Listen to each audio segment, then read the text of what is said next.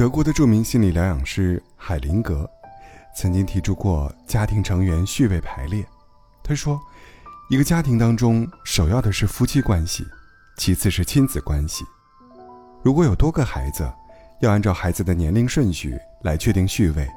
其次，就是和大家庭的关系，近一些的是父母，远一些的是亲戚。生活中你会发现，把夫妻关系放在首位的家庭，一般都会过得很幸福；而序位错乱的家庭，往往矛盾丛生。只有家庭成员的关系顺了，生活才能顺利。心理学家找来多位妈妈，给了他们每人三个空杯子，分别代表自己、丈夫和孩子，然后，再给他们一杯满满的水，让他们分在三个杯子里。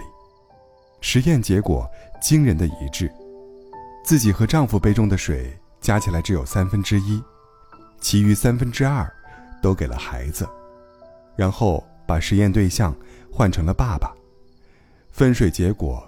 如出一辙。心理学家得出结论，在中国绝大部分家庭当中，亲子关系是凌驾于夫妻关系之上的。也就是说，家庭关系的运转是以孩子为中心的。北京师范大学的教授钱志亮有一个女同事，没生孩子之前，夫妻俩感情很好，他们放假了，一起出去旅行，隔三差五去看电影。朋友圈里都是秀恩爱的合照，可是有了孩子之后，同事把所有精力都放在了孩子身上，渐渐冷落了丈夫。旅行没有了，约会没有了，就连一起单独吃个饭都是奢侈。原本恩爱的两个人，感情渐渐出现了裂痕，爱的排序变了，两颗心的距离就会越来越远。如果亲子关系是家庭核心，而夫妻关系只是配角，这样的家庭会麻烦不断的，夫妻感情会因此变淡，在父母的过度关注下，还可能会培养出一个人格不健全的孩子。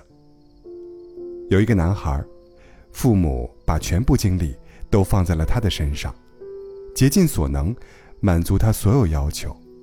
男孩在幼儿园时。就是一个小霸王，老师多次找来，男孩父母完全不放在心上，甚至强词夺理说，小孩子打打闹闹是很正常的事。就这样，男孩变得有恃无恐，就连对自己父母也毫无尊重可言。后来，男孩的脾气越来越暴躁，还因打伤同学而进了少管所。北京四中校长刘长明说过。凡是把孩子放在第一位的，等待这个家庭的多是悲剧。亲子关系一旦超越了夫妻关系，这个家庭就开始走向畸形。很多巨婴就是在这种家庭环境中长大的。没有好的夫妻关系作为基础，谈孩子教育就会事倍功半。父母相爱，关系和谐，孩子才能走向独立。情感作家李爱玲写过：“现在很多婚姻的现状，一边是不懂得退出的父母，一边是不知道拒绝的子女。原本两个人的婚姻，硬生生变成了六个人的角斗场。父母关系超越夫妻关系，也是导致家庭不幸的根源之一。曾经在天涯论坛上，有个特别火的帖子，叫做‘老婆和父母不和’。”最终导致离婚，郁闷。文章中，作者详细描述了家庭之间的矛盾。结婚前，父母不肯给女方家聘礼，还要求女方必须得返礼金。他把所有工资都上交给了父母。婚后，父母不肯把这笔钱拿出来，还要求他继续上交工资。什么时候生孩子，婚房装修成什么样，全由父母说了算。根本没有征求妻子意见。他知道妻子受了很多委屈，却不敢对父母说一个不字。在他心里，父母的位置比妻子更重要，所以他对父母百依百顺，责怪妻子不明事理。就这样，忍无可忍的妻子最后选择了跟他离婚。夫妻关系才是稳定家庭的定海神针，不要因为愚孝，让伴侣寒了心，让好不容易经营起来的家庭垮掉。有一个男子，原本已经买了新房，在还贷款，手头上并不宽裕，可他却打算搬出去租房住，把新房留给父母。生了孩子后，父母过来看孩子，一家五口挤在一个狭小空间里。自从父母住进来之后，因为生活习惯、孩子教育等各种问题，妻子和他父母之间矛盾不断。妻子是一个脾气温和的人，母亲却很强势，处处要求儿媳按照自己的方式来。一开始，妻子还会跟他抱怨几句，可后来就变得沉默寡言了。看着妻子整日郁郁寡欢，他决定不能再这么继续下去了。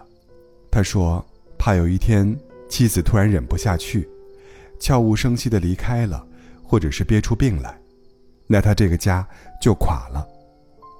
为了妻子，哪怕要承受再大的经济压力，他也坚持不跟父母同住。”心理学家武志红说过：“只有当夫妻关系是家庭的核心，拥有第一发言权，这个家庭才会稳如磐石。”夫妻关系是根，是基础，只有根长好了，树才能枝繁叶茂。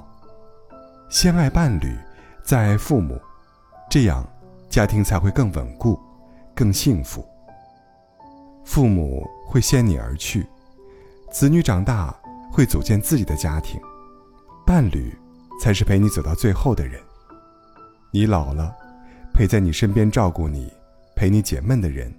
只有伴侣，你生病、难受、失意时，陪在身边安慰你、鼓励你的，依然还是伴侣。